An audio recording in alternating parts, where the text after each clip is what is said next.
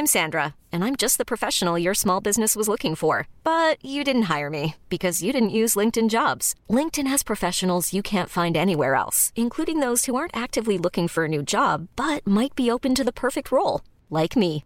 In a given month, over 70% of LinkedIn users don't visit other leading job sites. So if you're not looking on LinkedIn, you'll miss out on great candidates like Sandra. Start hiring professionals like a professional. Post your free job on linkedin.com/achieve today. Lo cuento. Tu dosis diaria de noticias. Hola, soy Pau Mendieta y aquí te va tu dosis diaria de noticias. ¿Te lo cuenta? Te lo cuento. Por las buenas o por las malas. La autoridad palestina dijo que si Israel sigue con sus intenciones de controlar legalmente territorios en Cisjordania, declarará su independencia formal. ¿Te ponemos en contexto? Recuerda que desde que Benjamín Netanyahu volvió a tomar protesta como primer ministro de Israel, prometió que iba a ser formal la anexión de territorios en Cisjordania y el Valle del Jordán. Eso no le gustó ni poquito a las autoridades palestinas y la molestia ha crecido últimamente porque el plan de Netanyahu está programado para el 1 de julio. Lo que dijeron los palestinos. Ayer el primer ministro del territorio le dio un ultimátum a Israel y le dijo que le pare o que declarará unilateralmente la independencia del Estado palestino dentro de las fronteras de 1967 que se crearon a partir de la Guerra de los Seis Días. Por eso, Palestina armó una contrapropuesta al acuerdo del siglo, el plan de paz de Trump para la región, y ya repartió ese documento entre varios países del mundo. ¿Qué opinaron los países? Joseph Borrell, el jefe de la diplomacia de la Unión Europea, le dijo a Israel que esté consciente que si sigue con sus intenciones va a tener consecuencias y el ministro de Exteriores de Alemania va a ir hoy a Jerusalén para platicar con funcionarios israelíes e intentar convencerlos de que le bajen un poco. El detallito, aunque las autoridades palestinas en Ramallah armaron su plan y toda la cosa, reconocieron que hay un tema que podría complicar sus intenciones. ¿De qué se trata? No han logrado que grupos palestinos terroristas como Hamas y la Yihad Islámica, que controlan la franja de Gaza, se sumen a su propuesta. Está bien, ayúdame. Fue más o menos lo que le dijo ayer Enrique Alfaro, el gobernador de Jalisco, después de días bajo muchísima presión. Acuérdate que la semana pasada hubo varias detenciones durante las protestas por la muerte de Giovanni. Desde entonces, las quejas por los abusos policiales no han parado al punto de que ayer en la mañana AMLO amenazó al gobernador Alfaro con mandarle a la Comisión Nacional de Derechos Humanos para que revisara lo que había pasado. Y entonces, la presión fue tal que el Gober liberó y le quitó los cargos a seis detenidos que habían vandalizado Guadalajara el sábado y que habían sido trasladados a una cárcel sin aviso. Y no solo eso, en la tarde Alfaro le pidió a la Fiscalía General de la República que tome el caso de las presuntas desapariciones forzadas y mandó al fiscal de Jalisco a la Ciudad de México para que trabajen en conjunto.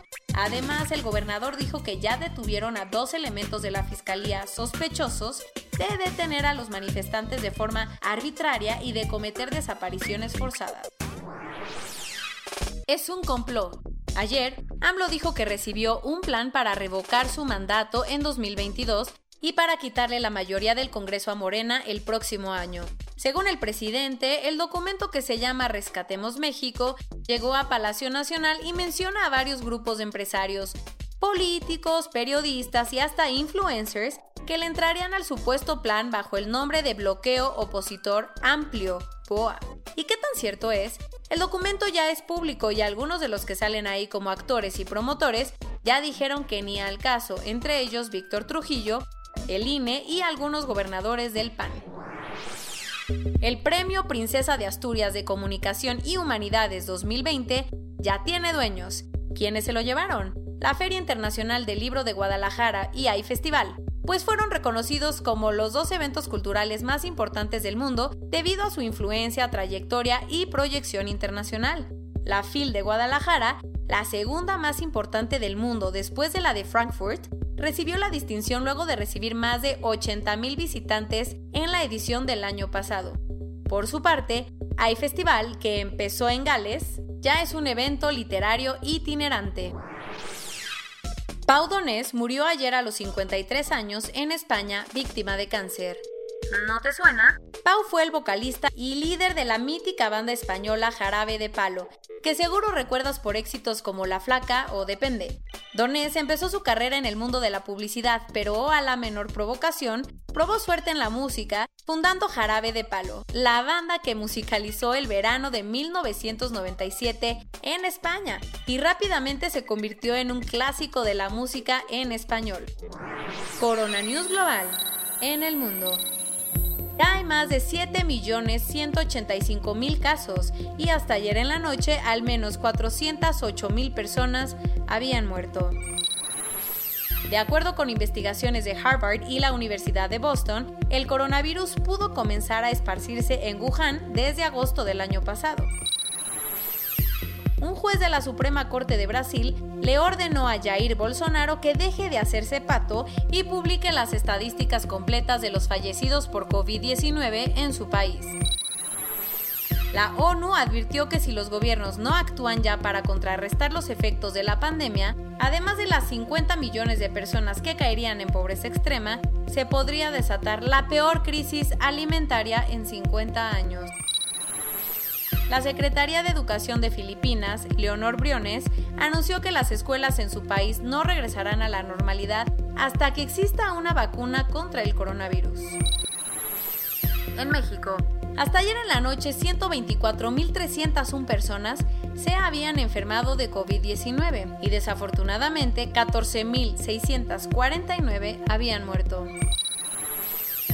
El Consejo Mexicano de la Industria de Reuniones, COMIR, dijo que aunque se espera que las expos y ferias retomen actividades este año, no va a ser como antes. Como seguro sabes, la construcción de Santa Lucía no se ha detenido. El detalle, al menos un obrero y dos militares han fallecido por COVID-19. Además ya hay dos contagios confirmados y 28 sospechosos. Con las 25.000 personas que trabajan diario en la obra, la cosa se podría salir de control. Ayer el gobernador de Guerrero, Héctor Astudillo, confirmó que dio positivo a la prueba de coronavirus. Con esto ya van cuatro gobernadores. Después de que la UNAM realizara más de mil pruebas entre sus estudiantes, académicos y personal administrativo, 253 universitarios dieron positivo. 144 de ellos son residentes en alguna institución médica. Lo bueno, hasta ayer en la noche 3.180.000 personas se habían recuperado. Francia anunció que le va a inyectar 15 millones de euros a la industria aeronáutica para salvar miles de empleos y darle un empujoncito a Air France para evitar que quiebre.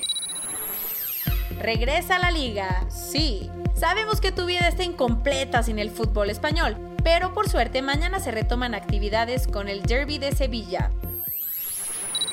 Y esto es todo por hoy. Nos vemos mañana con tu nueva dosis de noticias. Pau Mendieta se despide.